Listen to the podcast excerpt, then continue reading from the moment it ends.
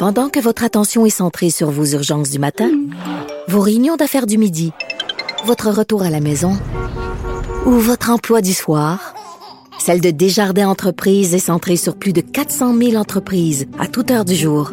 Grâce à notre connaissance des secteurs d'activité et à notre accompagnement spécialisé, nous aidons les entrepreneurs à relever chaque défi pour qu'ils puissent rester centrés sur ce qui compte, le développement de leur entreprise. Parce qu'en immobilier, faut être à son affaire. Suivez les conseils de nos experts. Via Capital, les courtiers immobiliers qu'on aime référer. Bonne écoute. Je pense que c'est ce qui a fait sursauter le procureur de la Couronne. Nicole Gibault. J'en ai un ras le bol de ces gens-là. À mon sens, c'est de l'intimidation. Geneviève Peterson. C'est ça. C'est sauve en marchette, on aura le temps de le rattraper. La rencontre. Ouais, mais toi, comme juge, est-ce que c'est le juge qui décide ça? Com- Comment ça marche? Oui, oui, oui, oui, oui, oui, oui, oui. C'est le juge. La rencontre Gibault-Peterson. Salut, Nicole. Bonjour Geneviève. Tu parlais la semaine dernière d'un père qui s'est vu interdire euh, par la Cour supérieure d'amener son enfant dans des manifs anti-mesures. Euh, devait aussi laisser son enfant se faire vacciner contre la COVID. Cette fois, j'ai l'impression qu'on pousse le bouchon plus loin. Un père euh, montréalais qui est opposé à la vaccination, qui est opposé aux mesures sanitaires, euh, qui a des croyances complotistes, ne pourra plus les partager. Je parle de ses croyances là, à sa fillette de 9 ans. C'est ce qu'a ordonné la Cour. Euh, on, on évoque le bien-être de l'enfant. Mais Nicole, ma question sera la suivante. Qui va gérer ça? C'est-à-dire, Ouais. est-ce que ça sera la pauvre petite fille qui devra dénoncer son père? Je veux dire, ça, nous- ça la place quand même dans une position délicate. Ce qui se dit à l'intérieur de nos maisons, évidemment, il n'y a pas de micro chez personne. là. Non, c'est sûr. On espère juste que l'adulte va comprendre qu'il est l'adulte, indépendamment de. de... ouais. Quand c'est rendu en cours, Nicole, Ben, de la misère. Euh, moi aussi, là. Euh, mais là, peut-être, j'ai aucune idée. Je, le- je le souhaite. Euh, S'il a l'intérêt de son enfant, euh, le moindrement, euh, il va peut-être comprendre qu'attendre donc qu'elle vieillisse un peu là, pour avoir ses 9 ans, là, pour avoir ce genre de propos-là. Oui. Puis, veut, veut pas, les gens ne- ont de la difficulté à comprendre. Regarde, ils, peuvent avoir toutes les idées qu'ils veulent, mais un enfant, la fragilité, la vulnérabilité d'un enfant de 9 ans, 10 ans, 11 ans, euh, on, on ne joue pas avec ça. Et, ça- et ça sera toujours dans l'intérêt de l'enfant de voir à ce qu'on va interdire, qu'on que ce soit des propos euh, de, tout, de tout genre là, qui peuvent Mais Ben, c'est ça. Nicole. Je- je- je- ma question, parce que je lisais ça, puis je me faisais la réflexion suivante, puis j'étais curieuse de t'entendre là-dessus. Là, on parle de croyances, ok, de croyances complotistes. Euh, admettons que je suis en couple avec un homme, qu'on se sépare et que cet homme-là, ou peu importe, moi j'ai des croyances religieuses assez marquées. Là, je le sais pas. Moi, je suis euh, une témoin de Jéhovah convaincue ou une ultra-catholique pratiquante. Est-ce que euh, le père pourrait s'adresser à la cour pour que j'arrête entre guillemets de parler de religion avec mon enfant? Ben, il y a eu des dossiers. Ah oui, hein? Il y en a eu, oui, il y en a eu. Euh, maintenant, c'est un peu plus délicat dans cette dans ce domaine-là parce que premièrement, euh, les croyances religieuses sont euh, évidemment enchâssées dans dans la charte. là. on ne peut pas euh, aller à, à l'encontre de ceci, mais par contre, toujours dans le but. Si c'est dans on nuit à l'enfant, si l'enfant n'en peut plus, et ça je l'ai vu là, elle en peut plus d'avoir cette ce- ce- cette façon, cette discours, doctrine oui. qui lui est lancée jour après jour ou les fins de semaine, etc. Et c'est vraiment pas dans son intérêt. On va y aller là-dessus, on va faire expertiser. Euh, ce, n'est pas une religion par-dessus une autre religion Mm. ou à- à- à- avec un une est meilleure que l'autre, c'est pas comme ça. C'est vraiment de voir quel est l'impact, peu importe que ça soit quelque religion que ce soit, peu- quel, quel est l'impact sur le développement d'un enfant euh, qui, qui, qui, qui est bouleversé par telle, telle, telle Hmm. situation. Ben, ici, pour revenir à, à- à notre sujet du... de- je veux juste euh, mentionner que on voit de plus en plus. Là, ça devient, là, c'est presque régulier, une fois par semaine au moins, ou enfin, on, depuis quelques mois, on l'a vu. Tu l'avais prévu hein, au début de la Ouais, pandémie, je, par je ailleurs. ouais, exactement. J'avais prévu qu'il y aurait énormément de dossiers à la Cour, parce que c'est la Cour supérieure qui doit le trancher, euh, l'intérêt de l'enfant Mm. et évidemment la- l'autorité parentale. Mais est-ce qu'on peut comprendre qu'on n'arrive pas devant le tribunal avec des recherches d'Internet?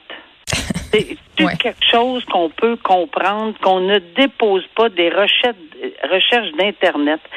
Si on veut prouver qu'il y a une puce dans le vaccin, ben, allons chercher le vaccin, faites-le expertiser, trouvez la puce, revenez à la cour, déposez la puce. Euh, J'y vais là, dans le ridicule là, parce que je, je veux dire, c'est à ce point-là. Et à ce moment-là, il y aura une contre-expertise qui va être faite par l'autre partie qui va dire Voyez, il n'y a pas de puce. Mais, mais, mais, c'est parce que la preuve se fait comme ça devant un tribunal, pas par une recherche mm. Internet. Alors, peu importe qu'on soit en matière de vaccin, peu importe qu'on soit en matière de quoi que ce soit, il faut vraiment comprendre qu'il n'y a pas un ou une juge de toute juridiction confondue qui va prendre une recherche Internet et qui va qui va dire c'est avéré, c'est prouvé, merci beaucoup, euh, c'est terminé. Voyons, ça ça peut pas exister comme ça. Alors, ça va continuer. Malheureusement, j'ai peur que ça continue. Puis trouve que c'est un peu mettre, euh, tu sais, pas penser vraiment aux enfants là-dedans. Là. Laissez-les vivre. Là. Et, un jour, on parlera de religion, de, de, sexualité comme il faut quand on va aller plus profond ou de n'importe quoi d'autre euh, qui ne les bouleversera pas. Quand on sent qu'il y a un bouleversement, arrêtons. Hum. Arrêtons, c'est tout revient sur le procès de Carl Géroir. On sait que la preuve euh, de la couronne euh, a été bouclée, je crois, jeudi dernier. C'était autour de la défense d'appeler des témoins. Là, le procès est ajouré parce qu'il y a un autre jury qui a été déclaré ben positif à la COVID. Puis là, on n'a plus quorum. Hein? On doit avoir 10 euh, ben jurys. là, non, on l'a, on l'a encore, on l'a encore. Mais on marche sur des coquilles d'œufs. OK. Euh, c'est, incroyable. Puis là, on revient toujours. Je ne sais pas pourquoi on n'a pas eu 14 jurys. Bon, on le saura jamais. Parce que là, on a 12 en réserve, c'est ça, là, c'est ce que je ben, comprends? Deux en réserve, ça, tu sais, bon, euh, surtout lorsqu'on voyait que ça montait en flèche, hmm. euh, les cas de COVID, là, comme ça se peut même pas, là. Alors, là, on a 12, mais on a perdu, le juge, mais, tu sais, il essaye, puis, je le comprends, là, euh, il, il, donne de l'espoir. Non, oui, non, il dit ne gardez pas. une mauvaise image de la justice, ne vous découragez pas. Non, mais je comprends, puis il veut pas non plus, puis comprends. c'est pas lui à blâmer nécessairement, c'est juste que c'est sûr qu'avec un petit coussin, ça aurait aidé. Bon. Ben oui, hein. Euh, Comme en finance personnelle, quand on a un petit coussin qui ben, traîne, on peut ben, voir venir les, les, à l'adversité. Mais ça veut pas dire que les petits coussins, il aura pas diminué de deux, trois qui ont la COVID qui peuvent pas revenir non plus. Mm. Mais en tout cas, mettons que ça, ça aurait été un petit coussin coussin. Mais là, euh, il y en a, reste 11. Alors, c'est sûr qu'on, quand je dis qu'on marche sur des coquilles, c'est pas des faces, là, parce que si on tombe à 10, c'est fini après. Alors, s'il y en a un autre, encore, que ce soit COVID ou quoi que ce soit d'autre qui arrive, on ne pourra plus continuer. Alors, on est rendu à la fin, là. On est rendu à la défense. Euh, c'est quand même loin dans le processus. Et oui, dès qu'on va pouvoir, apparemment c'est demain. Et moi, je lui souhaite au juge euh, et à tout ce monde-là, au jury, qu'ils puissent continuer, puis qui, sont corrects avec ça, là, mais tu sais, à coup de deux, trois jours, puis on arrête, puis on recommence, on arrête, puis on recommence. C'est pas facile pour personne. Alors, euh, espérons que ça va se faire, mais c'est pas pas évident là, dans ce dossier-là en ce moment. là on a, Nicole, près de la moitié des avocats de l'aide juridique qui pourraient faire la grève pour contester des offres salariales euh, du gouvernement. Si ça va de l'avant, quel impact ça pourrait avoir sur notre système? Et explique-nous aussi un peu le rôle fondamental qu'ont les avocats de l'aide juridique. Bon, d'abord, euh, moi j'ai vécu cette période-là euh, plus d'une fois. J'ai passé à travers des, comme juge, de, des grèves qui est arrivé dans le passé. Et puis ça m'a ça, on était tous euh, à l'envers dans une situation comme ça parce qu'on a besoin. Vous avez aucunement idée. Ben, je sais que le travail de la couronne, c'est d'une importance capitale, on n'en doute même pas. Hmm. Mais les avocats de l'aide juridique, c'est d'une importance capitale.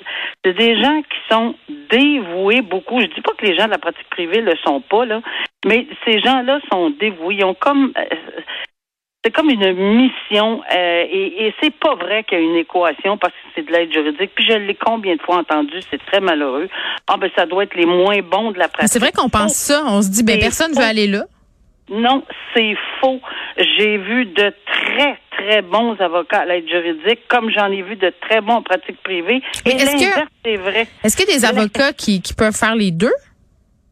Euh, C'est-à-dire ben, de l'aide juridique? Oui, oui, non, non, ils ont des mandats. Les avocats de la pratique privée acceptent, ils ont le droit d'accepter des mandats. De, et, et, et tout, quand on accepte un mandat d'aide juridique, on sait que c'est pas toujours, ça sera pas toujours équivalent au service qu'on va rendre parce qu'ils travaillent souvent deux fois plus euh, pour pour le dossier. Et moi, je, je, je suis vraiment désolée de voir qu'on recommencerait encore à discuter pour la, question salariale parce que vraiment là, c'est, c'est, c'est, on ne peut pas se passer de ces gens-là. Absolument pas. Je le dis, je le répète, ils ont vraiment une mission, ils sont motivés, ils sont jeunes souvent. Euh, et, et, ils s'embarquent là-dedans, là, puis vraiment, là, on l'a vu d'ailleurs la fin de semaine, c'est-tu la fin de semaine dernière, où ils sont offerts avec des notaires, etc., là, pour euh, répondre au téléphone. Ils ont mm. tout le temps une mission de vouloir avancer pour le mieux. Alors, moi, j'espère qu'on va le régler, qu'on reviendra pas, parce que ça paralyse les tribunaux. Nous, on était obligés d'arrêter de siéger. C'est sûr que pendant des jours et des heures de temps, euh, oui, et tout ce qu'on faisait là dans notre journée, là, puis je niaise pas là, tout ce qu'on faisait, c'est remettre. Dossier remis à telle date. Dossier remis à telle date. Une journée de remise. On a vraiment besoin de ça dans, dans, dans le système. Oui, vraiment pas. Je dirais vraiment, vraiment pas. Mais voilà, on espère qu'on n'aura pas à se rendre jusqu'à cette grève. Merci beaucoup, Nicole. À bientôt. Au revoir. À demain.